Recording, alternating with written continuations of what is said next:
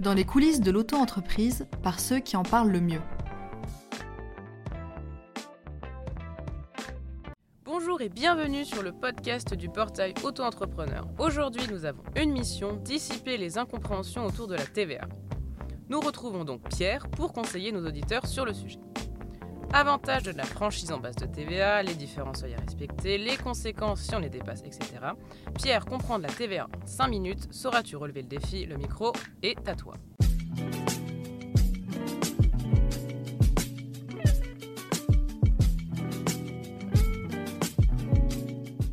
Merci Kim.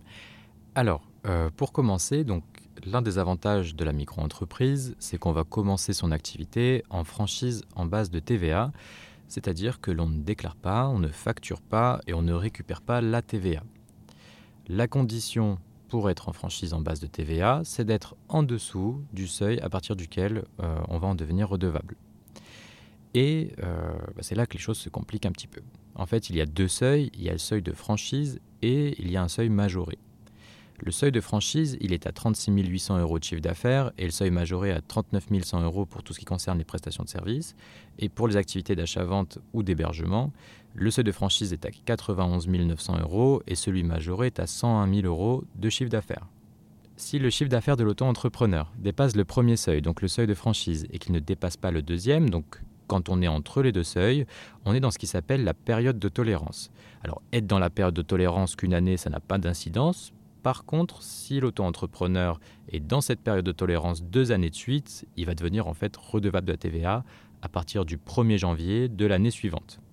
Par contre, si l'auto-entrepreneur il dépasse le seuil majoré, donc le deuxième seuil, dans ce cas-là, ça va être différent. L'auto-entrepreneur va devenir redevable de la TVA à partir du premier jour du mois de dépassement par exemple, si l'auto-entrepreneur dépasse le seuil majoré le 15 septembre, il va devoir appliquer la TVA rétroactivement à partir du 1er septembre de l'année en question, d'où euh, l'importance de bien être au courant des différents seuils et de l'évolution de son chiffre d'affaires. Pour information, euh, les seuils en Outre-mer ne sont pas les mêmes qu'en métropole et les seuils dépendent bien sûr de la nature de l'activité de l'auto-entrepreneur. Et d'ailleurs, il faut bien faire attention à ne pas confondre les seuils de TVA et les plafonds de chiffre d'affaires. C'est vrai que c'est important que tu le rappelles, ça, Pierre, merci. Et donc cette TVA, où la déclare-t-il et comment l'indique-t-il sur leur facture? Alors en ce qui concerne la déclaration de TVA, elle est à faire sur l'espace professionnel des impôts et la fréquence de la déclaration, elle va dépendre en fait du régime choisi par l'auto-entrepreneur. Enfin, sur les factures, il va y avoir quelques mentions supplémentaires du coup à ajouter, notamment euh, le numéro TVA, le taux de TVA applicable pour la prestation ou le produit vendu, euh, le montant total TTC, et éventuellement un numéro de TVA intracommunautaire euh, si l'auto-entrepreneur en dispose d'un. Vous savez désormais tout de la TVA en micro-entreprise. Merci à toi Pierre pour toutes ces réponses une fois de plus. Euh, et vous avez l'habitude, on vous met également le lien vers l'article sur la TVA en description.